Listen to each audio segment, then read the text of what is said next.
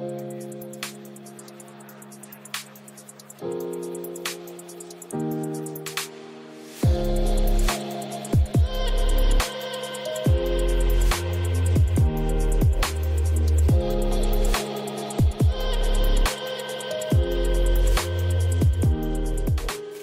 es el límite? ¿Dónde está la línea en la cual decidimos interceder o no en una situación? Una mujer es asesinada y violada. Los vecinos escuchando pero sin hacer absolutamente nada. ¿Te sentirías bien sabiendo que pudiste marcar la diferencia para esa mujer y salvarla con solo llamar a la policía? No todos piensan igual. Sean bienvenidos a un nuevo capítulo de Catherine Susan Genovese era una chica como cualquier otra. Lo que la hizo diferente a las demás fue su terrible muerte. Nació el 7 de julio de 1935 en el conocido barrio de Brooklyn, Nueva York. Trabajaba como encargada de un bar en Queens, donde conoció a Mary Ann Long, con quien comenzó una relación amorosa y con quien a su vez vivía. Todo parece normal hasta ahora. Una mujer que trabaja duro, que se enamoró y decidió apostar a ello. Pero nadie podría imaginar que este escenario se transformaría en uno de los asesinatos más atroces de Estados Unidos. 13 de marzo.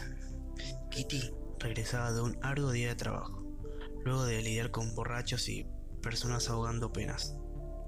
Eran pasadas las 3 de la madrugada. Estacionó su vehículo y caminó hasta su apartamento, como lo hacía todos los días cuando finalizaba su día. Al ir acercándose, vio que un hombre estaba recargado contra la puerta. Algo raro, pero prosiguió. El hombre en cuestión era Winston Mosley. Este hombre le apuñaló dos veces por la espalda sin darle tiempo de defenderse. El grito resonó por todo Queens. Varios vecinos la escucharon, ya que es técnicamente imposible que no lo hayan hecho, por la hora y por el silencio atroz que se echaba al lugar. Un vecino se animó a duras penas no a llamar a la policía, no, sino a asomar su boca a la ventana y decir, ¡Ey! Deja a esa muchacha en paz. El perpetrador se alejó del lugar. Kitty yacía en el suelo, muy herida y con evidentes heridas de gravedad, pero nadie se acercó a ayudarla. Media hora pasó ahí tirada, sin que nadie la ayude, sin tener fuerzas para levantarse, sin poder confiar en sus vecinos. La historia se pone aún peor, ya que, por alguna razón, Mosley volvió al lugar de la escena. Quizás sabiendo que nadie intercedería o que la zona estaba totalmente liberada. La volvió a apuñalar y no conforme con esto la violó y le robó los 49 dólares que llevaba encima. Otra vez, nadie hizo absolutamente nada. Cuando el hombre se fue, un vecino llamado Carl Ross llamó a la policía, pero ya era demasiado tarde y el tiempo de actuar había pasado. Kitty Genovese falleció ese mismo 14 de marzo de 1964, a los 28 años, sola, tirada en el suelo desangrada y con su cuerpo ultrajado, sin poder confiar en nadie, y estoy seguro de que en ese momento, queriendo alguien que la ayude a que esto terminara una vez. Winston Mosley tenía 29 años, un trabajo normal, estaba casado y tenía dos hijos. Lograron capturarlo, y este confesó solamente alegando, quería matar a una mujer. En su confesión igual admitió el asesinato de otras dos mujeres y más de 30 asaltos con violencia. Los análisis arrojaron que era un necrófilo. En el documental de Netflix llamado The Witness, esta versión de la historia colisiona con la expuesta, ya que hay puntos que no coinciden, como por ejemplo, dicen que no murió sola, sino que una vecina tuvo la piedad de estar con ella luego de que fuera se fuera el asesino. Que otros vecinos, al menos dos, llamaron a la policía, pero ellos nunca llegaron.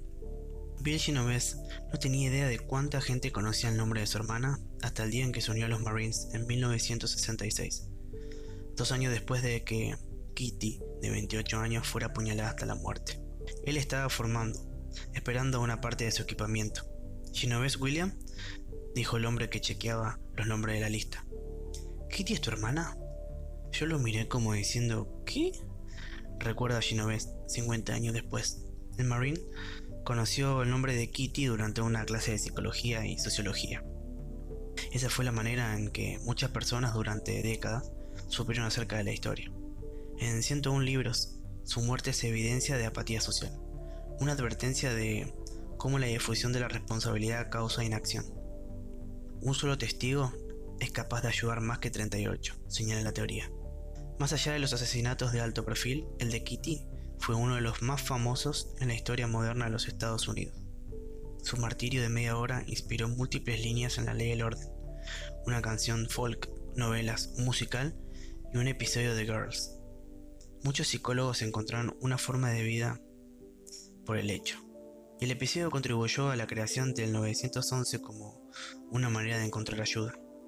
Sea como sea, aquel hecho sirvió a los psicólogos sociales para formular la conocida como teoría de la difusión de la responsabilidad.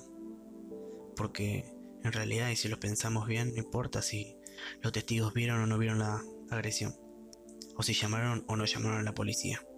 Tampoco importa si fueron 12, 20 o 38, como explicaron en el New York Times. La cuestión está en que nadie atendió sus gritos. Durante 30 minutos nadie bajó o se acercó a este vestíbulo donde estaban agrediendo a la joven. Los psicólogos John Darley y Bill Latané explicaron este comportamiento bajo la teoría de la difusión de la responsabilidad. En ella, se da a entender que a mayor número de observadores, menor es la probabilidad de que algunos de ellos ayuden. Cuando alguien que necesita ayuda, los observadores asumen que otro intervendrá, que alguien hará algo. Sin embargo, el resultado de este pensamiento individual es que al final todos los observadores se abstienen de intervenir y la responsabilidad queda completamente difuminada entre el grupo. Coincida todo o no, la triste realidad es que falleció de una de las formas más atroces y crueles. Un hombre que solo quería sentir algo tan simple como la adrenalina, la mató y le arrebató su presente y su futuro. Le arrebató su vida y a la gente que la amaba igual. La verdad es un caso muy triste y con más interrogantes que respuestas.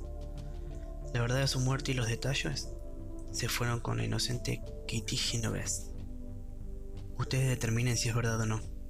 Claramente faltan detalles en el hecho y hay muchos testimonios que derriban el anterior.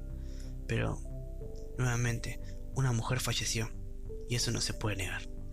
Un hombre le quitó la vida y tuvo el tiempo de irse y volver a consumar el acto. Juzguen ustedes. Cada uno tendrá su percepción del hecho. Espero les haya gustado este capítulo. Si es así, compártanlo. Me sería gran ayuda. Pueden seguirme en Twitter, matisudak23.